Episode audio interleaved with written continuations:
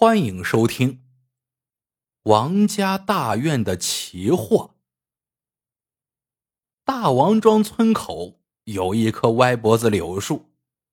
这一天，庄里的大财主王有才十岁的儿子王乾在树上玩耍，玩着玩着尿急了，他不愿意下来，便在树上掏出小鸡鸡撒起尿来。尿的正酣的时候，他见远处走来一个人，便灵机一动，把剩下的半泡尿给憋住了。来人是个挑着担子的货郎，待货郎走到歪脖子柳树下，王乾便把他的小鸡鸡当枪口，瞄准货郎，把憋下的半泡尿嗖的照着货郎的头顶就喷射下来。大冷的冬天，没下雨也没下雪，却忽然有一泡水从天而降，灌进货郎的脖子。你说货郎能不奇怪吗？他抬头一看，这才发现是树上的一个男孩撒的野，气得一跃上树，把王乾从树上扯下来。谁知王乾一点也不惊慌，说道。你一个穷卖货的敢打我？你敢打我就告诉我爸去。知道我爸是谁吗？王有才。货郎见男孩这么小就仗势欺人，火了。哼，我今天就非要教训教训你这个不知天高地厚的小家伙。于是他抬手就打了王乾两巴掌。王乾立刻大喊大叫起来。庄里人看见货郎打王有才的儿子，吓得脸都变了色。王有才有钱有势，他还有个弟弟在城里的保安团当团长，人家王团长手下有几百号人、几百条枪呢，不知道会怎么收拾你这个穷货郎嘞。可这个货郎。却一点也不见慌张。你知道他是谁？他是王团长的副官李副团长。大王庄东面五十里有一座大王山，山上有两百来个土匪，头子叫刁大麻子。王团长想扩充队伍，要收编刁大麻子。李副团长今天。就是被王团长派去给刁大麻子当说客的。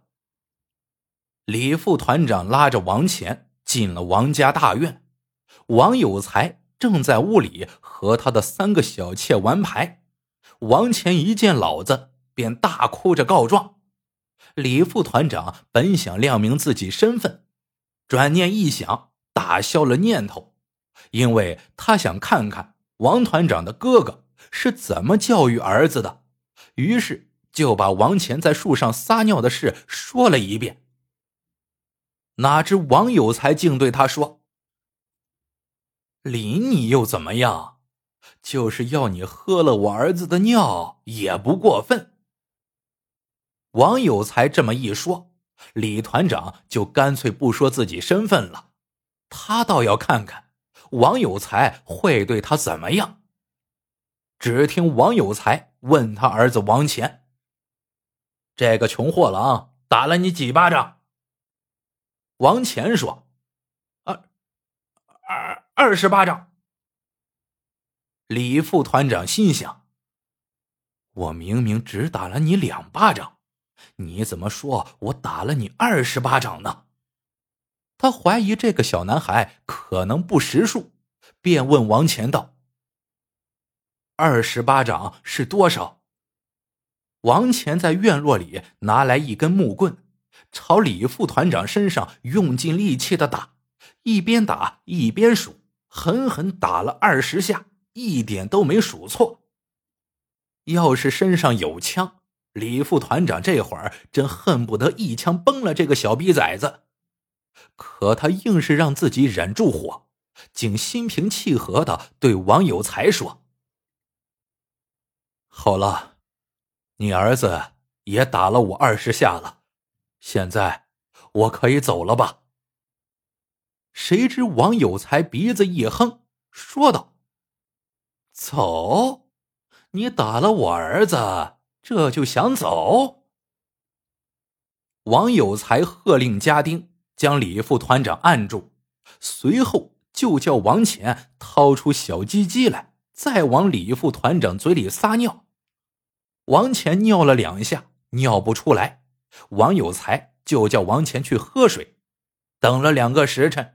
王乾尿长了，终于把一泡尿撒进了李副团长的嘴里。李副团长强忍着不作声，也不挣扎，把尿喝了下去。王有才又把他的货郎蛋收了，这才放他出大院。回头对着这扇院门，李副团长咬牙切齿道：“好，好啊！”你们就等着瞧。三天后，李副团长又从大王庄村口过，此刻王乾又躲在那棵柳树上，他撒尿淋人，好像来了瘾头。这几天天天在树上干这事儿。这会儿，他看见三天前喝过他尿的货郎又来了，高兴的简直要跳起来。待李副团长走到树下，他又把一泡尿撒了下去。李副团长这回索性就站在树下，张口接了王乾的尿，就喝下肚去，还好言问王乾平时最喜欢什么。王乾没想到这个挨他淋尿的货郎会对他这么好，想了想，便说他最喜欢有几副新牌。李副团长问他。你要新牌干什么？王乾说：“有了新牌，我就可以拿去给我爹，讨我爹喜欢呀。”李副团长说：“这不难，过两天有个人骑一匹高头大马，带两百人、两百条枪从这里路过，你怕不怕他？”王乾说：“两百条枪算什么？”又没我叔叔的枪多，要是打起来，肯定不够我叔叔打，我怎么会怕他呢？李副团长说：“那我就托这个人带几副新牌给你，不过他不认识你，我告诉他以撒尿为号，你要是撒尿淋了他，他就知道是你，就会把新牌给你。哦，实话告诉你吧。”这个人，他也喜欢喝尿。王乾没想到会有这等好事。两天之后，他喝足了水，早早的就在树上等着。尿涨了也忍着，憋不住了还是忍着，一直等到中午时分。远远的，他看见有队人马过来，打头那个正骑着高头大马。他顿时兴奋不已。等那骑马人来到树下的时候，便一泡尿照着人家头顶就撒了下去。骑马人抬头一看，见是一个小男孩在往他头顶撒尿，还朝他嬉笑。他顿时气得脸都青了，立刻嗖的一声从身上抽出长刀，挥手就把刀砍了上去。这个人。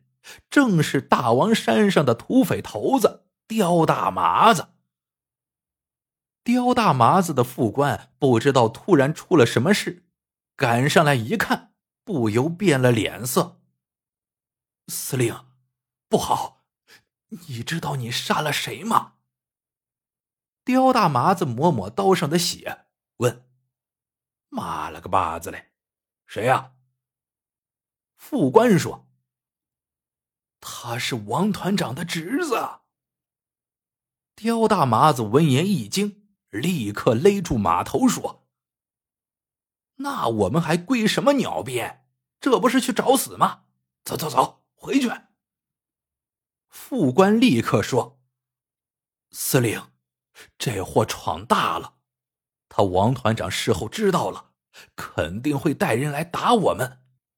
反正横竖都是死，索性啊，杀进大王庄那王家大院去，劫了他哥一家。王家院子这么大，又有炮楼枪眼，王团长要是来打，我们就在他们王家大院里和他拼死一战。刁大麻子是个贪财又贪色的凶狠家伙，他早就惦记着王家的万贯家财和那几个如花似月的家眷了，于是立刻带着他那二百号人杀进了大王庄。王家大院里除了那几个小妾，没有一个活命。当天夜里，王团长得到消息。果然带了他的兵马杀将过来，打了一天一夜，双方都是死伤惨重。后来，王团长自己骑马回去搬救兵，没想到被躲在半路上的李副团长给暗枪打死了。李副团长随后带上王团长剩下的那些人马，来到大王庄，一气收拾了残局。王家大院。成了一片废墟，王家兄弟俩也都成了刀下之鬼，而李副团长却是既得了王家的家财，又当上了团长。李副团长，哦不，他现在是李团长了。李团长暗自思忖：为什么就因为一个小男孩的一泡尿？我竟会导演了这场血腥杀戮呢？想来想去，李团长他明白了。哦，原来我是想当团长。